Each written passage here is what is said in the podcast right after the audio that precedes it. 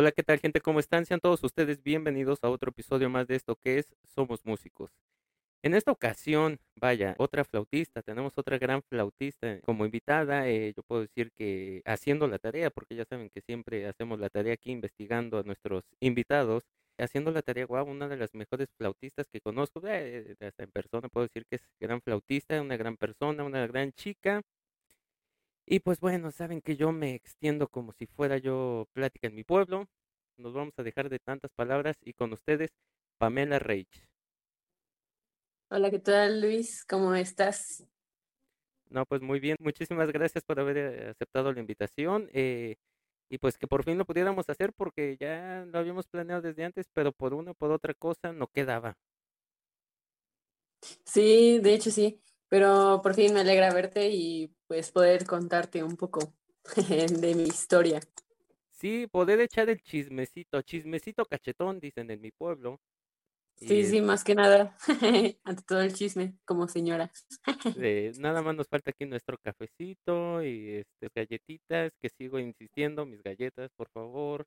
Eh, eh, pero nada, eh, dicen en mi pueblo y lo dicen muy bien. Empecemos por el principio. ¿Cómo empieza tu historia en la música? Pues mi primer acercamiento con la música fue gracias a mi papá. Mi papá es músico lírico, él toca el teclado y mi mamá canta o cantaba un poco cuando yo era pequeña. Entonces ahí comencé a escuchar los sonidos musicales y con el paso del tiempo me- mis papás decidieron ingresarme a una escuela de música, eh, el Centro de Iniciación Musical Infantil, que se encuentra en Jalapa y ahí comencé mis estudios musicales. Eh, empecé a tocar flauta, flauta transversa y llevábamos algunas materias de solfeo y coro. Entonces ahí fue como nació mi gusto por la música. ¿Cómo cuántos años tenías cuando empezaste eh, en esa escuela de iniciación? Tenía seis años y medio, apenas este, comenzaba a leer y pues mis papás aprovecharon. Eh, esa escuela fue como, más que nada como hobby, no, no una disciplina como tal. Ok, sí, porque em, no sé, eh, sigue existiendo esa creencia, ese tabú de que entre más eh, chicos empiecen, empecemos en la música, hablando de todos los músicos, más nos desarrollamos en este mundo de que no, eh, tenemos más posibilidades de, que exista el nuevo eh, Mozart, Beethoven, Schubert, todo esto. Y, bueno, es, es, es, es entendible y es, eh, cada cabeza es un mundo. Pero que eh, entonces, eh, desafortunadamente, no, no sé si llamarlo así, no eres parte de nuestro selecto grupo de las ovejas negras de la familia que salimos músicos, quién sabe por qué. Y eso es triste. No, no, para nada. Este, yo creo que cada historia es diferente y pues tiene cosas positivas y negativas. En mi caso, por ejemplo, eh, yo estaba muy pequeña y pues cuando eres niño quieres este, jugar o quieres estar con tus amigos, quieres, no sé, en mi caso era jugar con muñecas o así y no tenía todo el tiempo disponible porque tenía que ir a la escuela, tenía que hacer tareas y además tenía que ensayar flauta.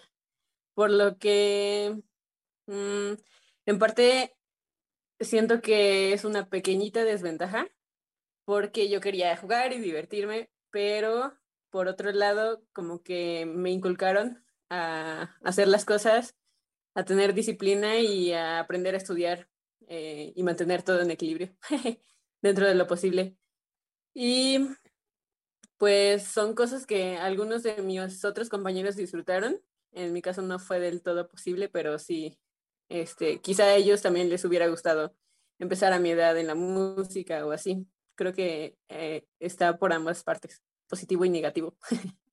Eh, sí, eh, bueno, eh, lo que pasa es que también em, son esas como prioridades que no tenemos marcadas todavía esa edad. Eh, básicamente no, no tenemos la conciencia plena de decir, no, no, es que esto eh, puede llegar a ser algo grandísimo y toda la cosa. No, yo creo que lo tomamos más como ese hobby, diversión que nos puede dar. También depende muchísimo de los maestros, sin tirarle piedra a ningún maestro. eh, porque eh, en unos días más vamos a tener por aquí al maestro Guillermo Román, lo vamos a tener aquí por aquí, y me vaya a decir, no, ya estás tirando piedra, no, no, no, aquí sin tirarle piedra a nadie. Eh, básicamente sí es cierto, eh, en muchas ocasiones los maestros nos influyen. Si, si un maestro tiene una técnica pedagógica y todo esto más desarrollada, más desenvuelta, nos puede llegar a atrapar más y, de ahí para el real. Yo creo que eso es, eso es muy, muy cierto. Pero bueno, nos dejamos de, de, chisme porque ya sabes que me voy y termino al otro día. Este, eh, ok, ¿y, cómo continúa tu historia? Ok, eh, entras aquí, eh, tienes que llevar, eh, desde ya, desde muy chica, tienes que llevar la, la música, tienes que llevar la, la, cuestión académica normal entre cierto punto, que es la primaria. ¿Y, y cómo continúa tu historia? Pues, pues era como mi rutina, o sea, ir a la primaria como cualquier niño y saliendo comía muy rápido y corríamos a la escuela. este, eso que mencionas sobre las prácticas pedagógicas sí tiene mucho que ver porque justamente tuve maestros muy buenos y que sus clases eran de lo mejor, eran divertidas, aprendías, este, te entretenías, o sea, retenías mucha información.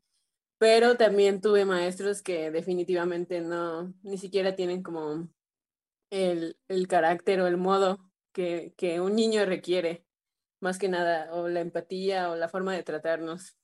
Y pues ambas cosas fueron. sí, eh, sí, yo, yo siempre he hecho hincapié en esto, en, conocidos, colegas, eh, maestros, todo esto, de que eh, siempre debemos de tener una buena empatía, tú lo, tú lo mencionas bien, una buena empatía con el, con el alumno, porque el día de mañana nosotros, bueno, ya cuando te dedicas a la docencia y todo esto, así sea profesional o no profesional, dejémoslo de un poquito de lado ese eh, debate que no, no, nos atañe, sí creo que eh, es nuestra responsabilidad cuando te toca enseñar algo. Así, por ejemplo, cuando estés hasta incluso como, eh, como primero de sección en, en, una orquesta o en alguna escuela o en algo, cuando estés enseñando, tú tienes la responsabilidad porque tal vez tú en una de tus prácticas, en alguna de las cosas, puedes llegar a desmotivar al alumno o a esta persona y truncar un sueño. Eh, lo platicábamos con, ya no sé con quién invitado ya. No, no, tampoco me voy a dar el lujo de que nada, el, el, super entrevistador, no, pero sí lo platicábamos en muchos episodios que gracias a esto, gracias a estas, eh, ¿cómo llamarlo? Estas prácticas, malas prácticas, sería lo correcto, muchos alumnos se quedan ahí, muchos eh, no, no podemos saber si ahí hubiera podido salir el, el nuevo Beethoven, el, el nuevo este José Alfredo Jiménez hablando de música así y este pues nada yo creo que es parte de lo que nos toca trabajar a conciencia porque pues tampoco es como es eh, la música sí puedes enseñarla de manera de juego pero no es un juego eso debemos de recordarlo y bueno eh, y cómo continúas cómo sigue tu vida cómo vas avanzando en la música sí pues en la escuela ya en los últimos años eh, ingresé a la orquesta de infantil, por supuesto, con el maestro Alberto Contreras, que en ese entonces manejaba la, la orquesta. Aprendí a tocar este, como sección con, con niñas de mi edad y así. Y después, pues terminé y ingresé a la secundaria, salí de la primaria. Ah, pero para eso, en la primaria, eh, cuando iba como en quinto grado, surgió un concurso. Normalmente cada cuatro años este, hacen concursos y se dio la oportunidad de que fuera a Monterrey a concursar. Y pues ya, nos, fui, nos fuimos con mi familia. Fue una experiencia muy agradable. Este, fue la primera vez que volé en avión, conocí a más flautistas y sobre todo la competencia que hay en otros estados también este, es impactante y te quedas con mucha experiencia. Eh, sí, yo creo que eh, es, es, parte de, de, lo que nos ayuda a crecer como músicos, darnos cuenta que, que nuestra burbuja no es, no es este, nada más nuestro entorno. Sí, que, que, Exactamente. que podemos ver y conocer a, músicos que, que, pueden tener nuestra edad eh, y, y, ver cómo son súper, ultra, mega talentosos. incluso dices, ay, este, no, pues a, dejar un poquito de ver de la tele, vamos a ensayar 15 minutitos más porque ya, ya, ya, me siento atrasado. Eh, en muchas ocasiones eh, puede llegar a ser contraproducente para algunas personas porque sí te puede desmotivar el ver que incluso una persona más chica que tú ya está tocando cosas más avanzadas y, oh, pero no, no, no, yo, yo sé que tu talento es, nato. Ahorita gente me podrá decir, no, pero es que América también estuvo aquí y es súper talentosa, sí, pero es, es, una... No nos vamos a poner aquí a comparar, a comparar gente, tampoco se, trata de esto. Pero ok, este, y bueno, una pregunta muy, muy importante que se les hace a los invitados, este, yo diciéndote, no te voy a hacer preguntas. una pregunta eh, muy importante es, ¿y, ¿y cómo conllevas o cómo logras combinar tu vida o sea, tu vida personal y tu vida musical. Porque sí, la primaria puede ser un aspecto más tranquilo en el sentido de que no tienes eh, demasiadas responsabilidades sociales. ¿A qué me refiero? A que los amigos y que ya eh, puedes salir más al cine o que al cafecito. En esa época no era tanto que estabas con el WhatsApp y todo esto. Eh, ¿Cómo logras combinar eh, tu vida personal y tu vida eh, musical en ese sentido? Sí, pues Básicamente, en la primaria, pues como me comentas, no tenía responsabilidad social o algún compromiso formal con alguna persona o así. Este, solo iba de la escuela a la otra escuela, de la primaria a la escuela de música y de la escuela de música a mi casa.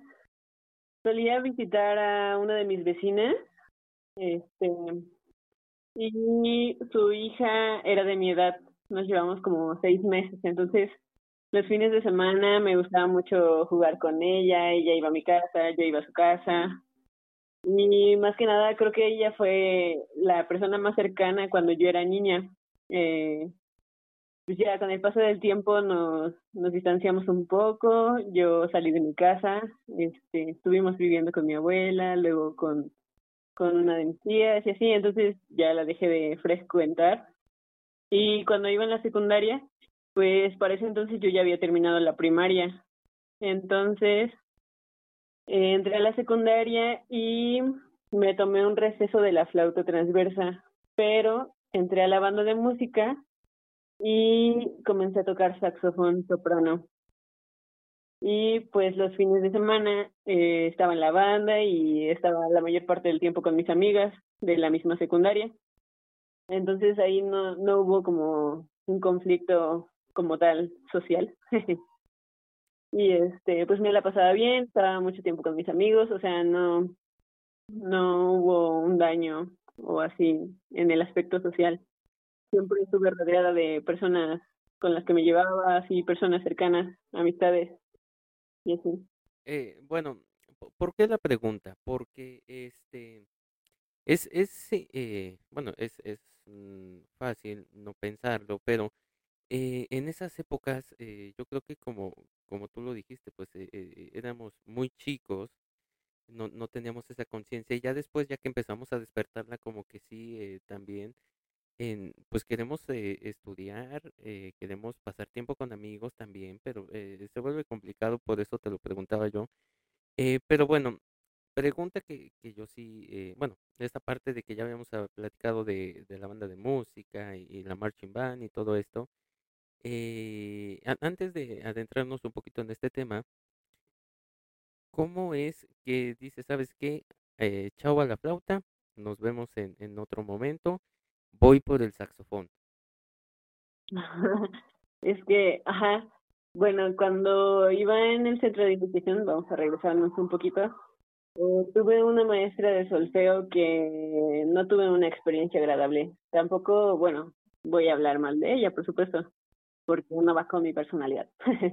Pero este sí fue una maestra de solfeo y una maestra de flauta que sí me dañaron hasta cierto punto emocional o, o a mi autoestima incluso. Este y pues de hecho tomé como un receso porque, bueno, la maestra de solfeo me reprobó, literalmente, sin motivos, porque sinceramente no es por, por pretensión o algo así.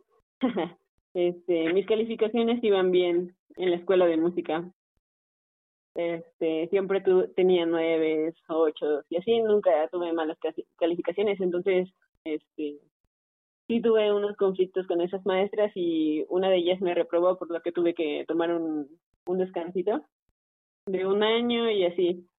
Igual, pues a mis nueve años sí fue muy duro porque no sabes nadie te prepara para ese tipo de situaciones.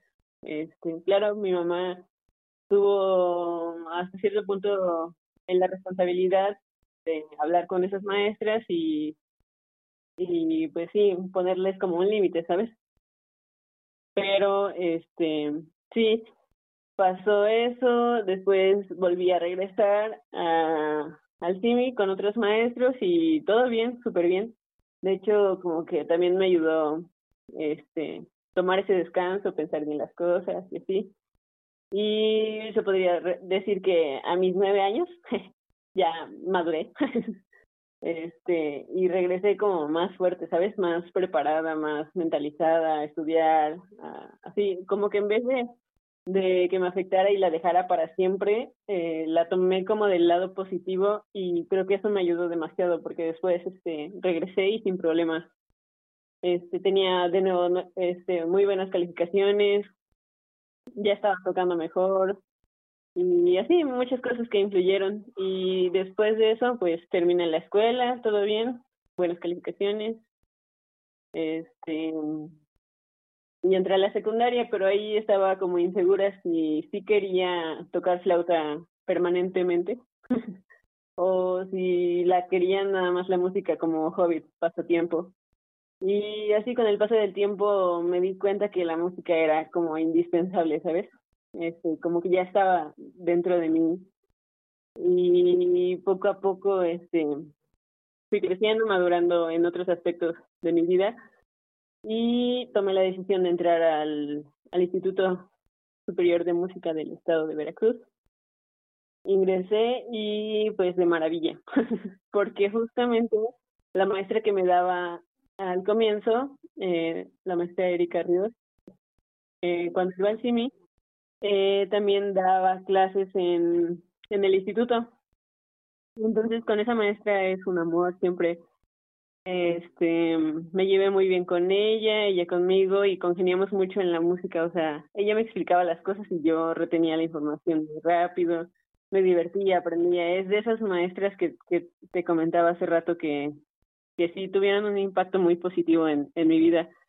Descubrí cómo expresarme a través de la música, este, sacar mis emociones, mis sentimientos, eh, incluso de problemas externos que hasta cierto punto me afectaban, este, los, los enfoqué hacia la música y pues ya se hizo parte de mi vida permanentemente. Bueno, eh, un poquito regresando al, al, punto de la, de la marching band, porque ya lo tratamos en un episodio anterior, eh, igual, por encimita no, no nos vamos a poner aquí que este hablar y, criticar y, y, y, todo esto. Pero, eh, ok, este, ¿cómo fue esta etapa de, estar en la marching band? Porque eh, tampoco creo que estuviste muchísimo tiempo, eh, pero el, estar un, mes, dos meses, tres, un año, eh, es, es, importante porque quieramos que no, a los músicos nos marca. ¿En qué sentido lo digo?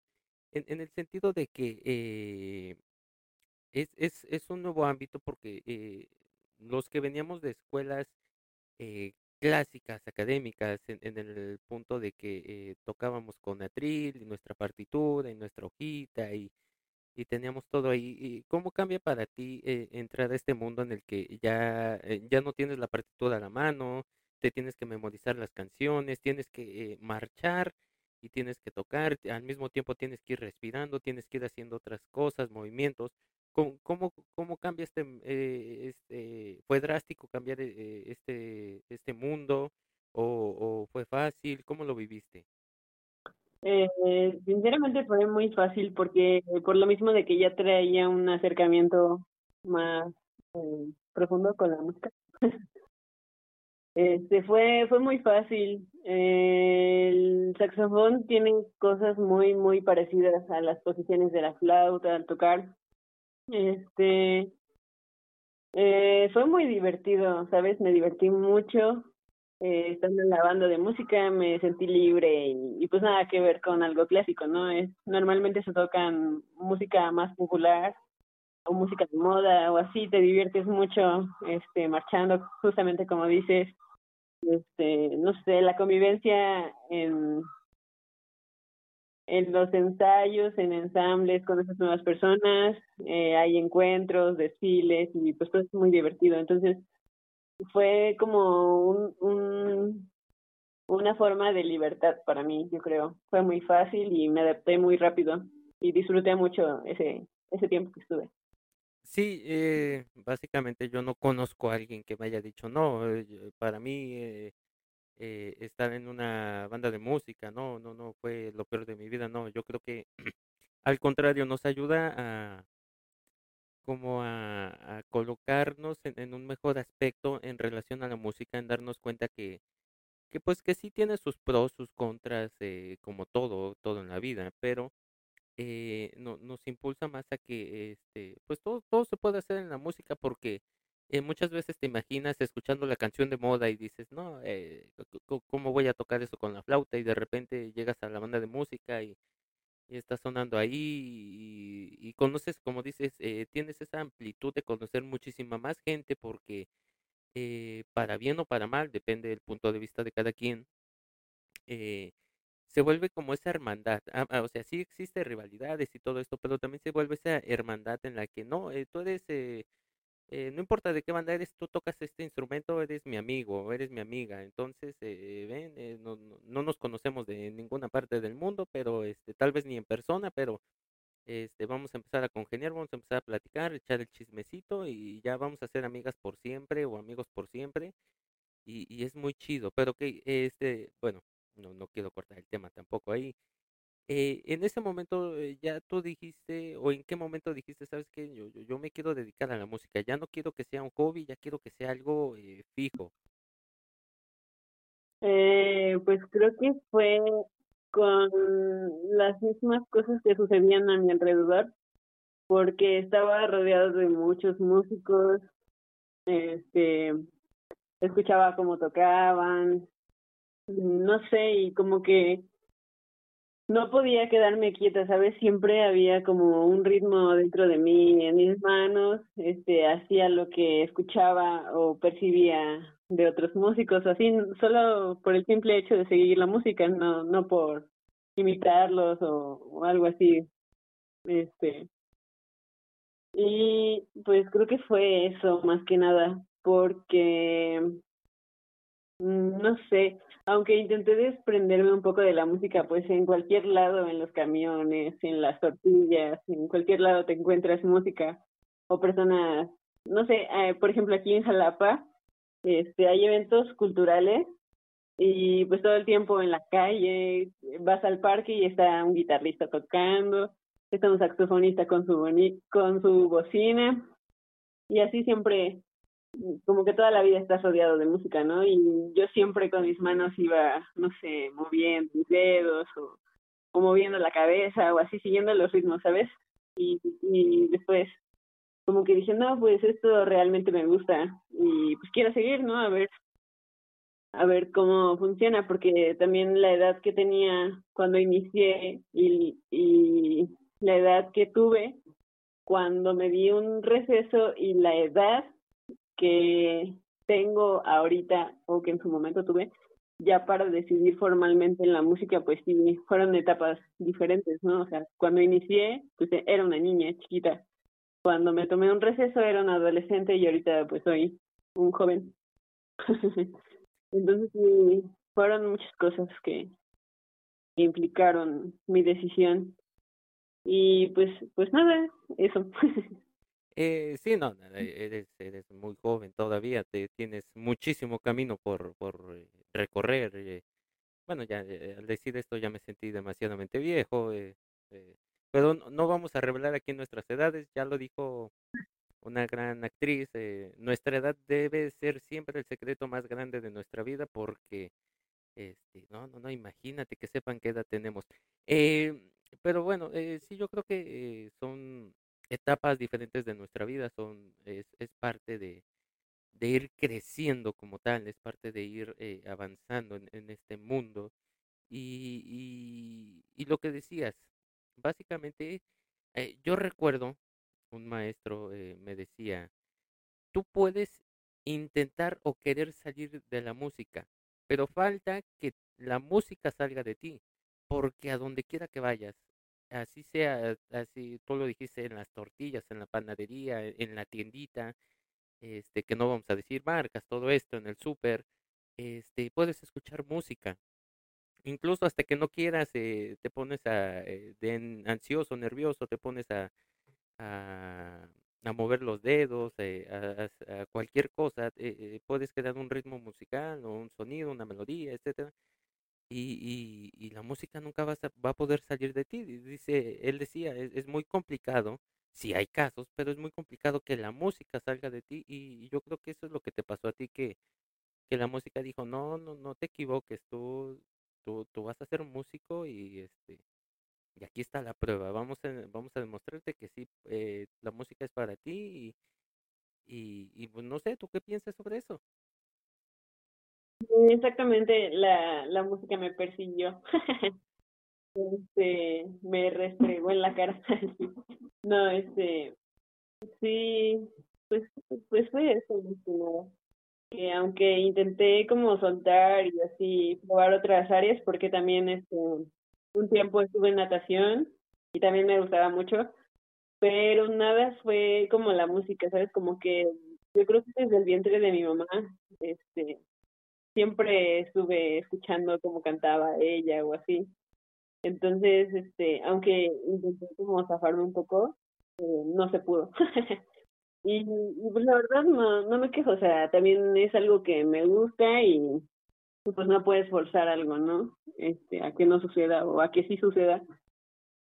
Simplemente lo acepté y, y quise experimentar más profesionalmente y ya entré, este, como te decía, este, descubrí muchas áreas de emociones, sentimientos, amistades, este, personas, maestros, que poco a poco me fue, me fueron este abriendo camino o así, porque la verdad estaba, sí tuve mis dudas al comienzo de, de, de que entré al instituto, este, pero sí poco a poco fui hablando con mi maestra y así, este, también creando un plan de vida, porque no puedes ir, este, por la vida así eh, solo ser músico o así. O sea, sí se puede, por hobby o cosas así, pero si ya vas este como mentalizado a algo más formal, como estar en una orquesta, ser solista, tocar en un grupo o armar tu propio grupo, pues sí, hay muchas otras áreas que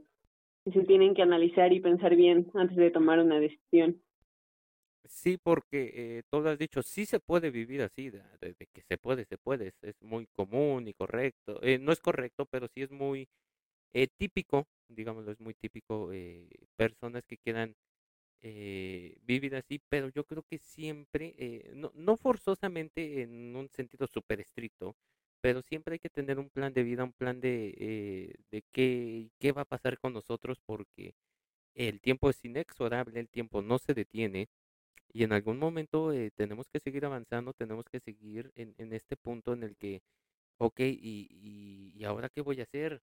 Este, no planeé nada para el futuro, yo creo que es hasta, eh, es, es eh, aplica para todos los sentidos y más para nosotros en la música que, que nos volvemos tan, pues no tan estrictos, pero sí de cierta manera estrictos en el sentido de que no, pues tenemos ahora que ensayar, tenemos ahora que hacer esto, tenemos ahora que hacer el otro. Y este, y bueno, eh, ¿cómo ha sido eh, ya en estos últimos años? ¿Cómo ha sido tu, tu vivencia? ¿Cómo te afectó la pandemia en, en, este sentido en la música? ¿Cómo, ¿Cómo ha sido en este últimos tiempos en la música?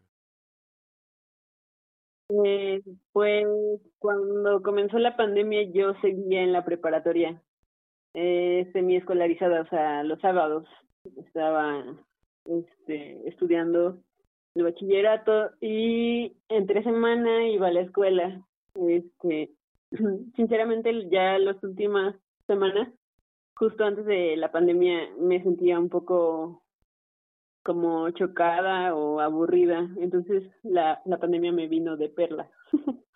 tuve tiempo para encontrarme conmigo misma, terminar algunos pendientes que tenía por ahí.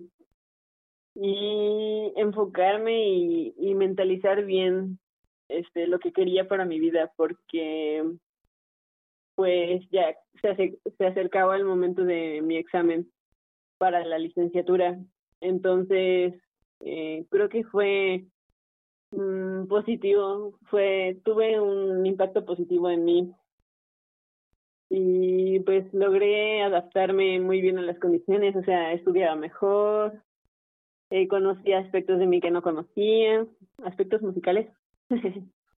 Y también, este, no sé, el hecho de, grabarme y mandar mis evidencias y así, pues también me ayudó bastante, escuchaba cosas nuevas así, mm, porque es muy diferente cuando tocas y alguien más te, te escucha y te corrige a tú mismo grabarte y escuchar pues todo el desastre o todo lo bonito que, que puedes encontrar este al, al escucharte a ti mismo.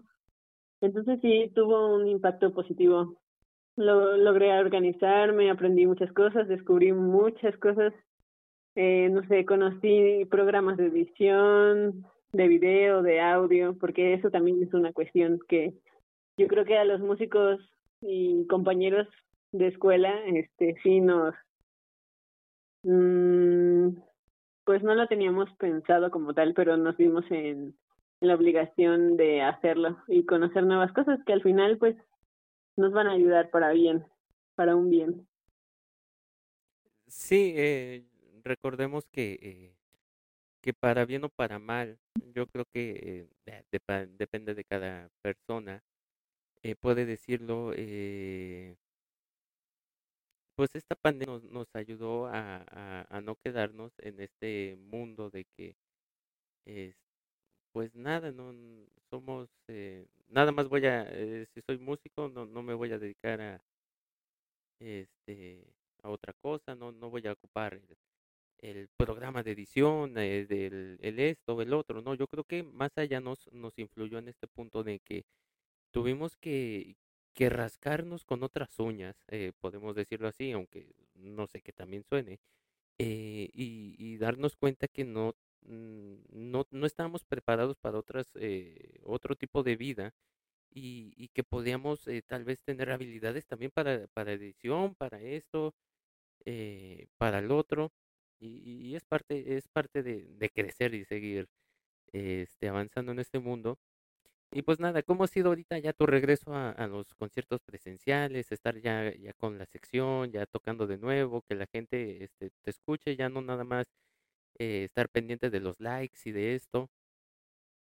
Es muy bonito porque como músicos pues es muy importante la interacción con el público, cómo conectas, cómo transmites emociones y sentimientos, es, es muy bonito.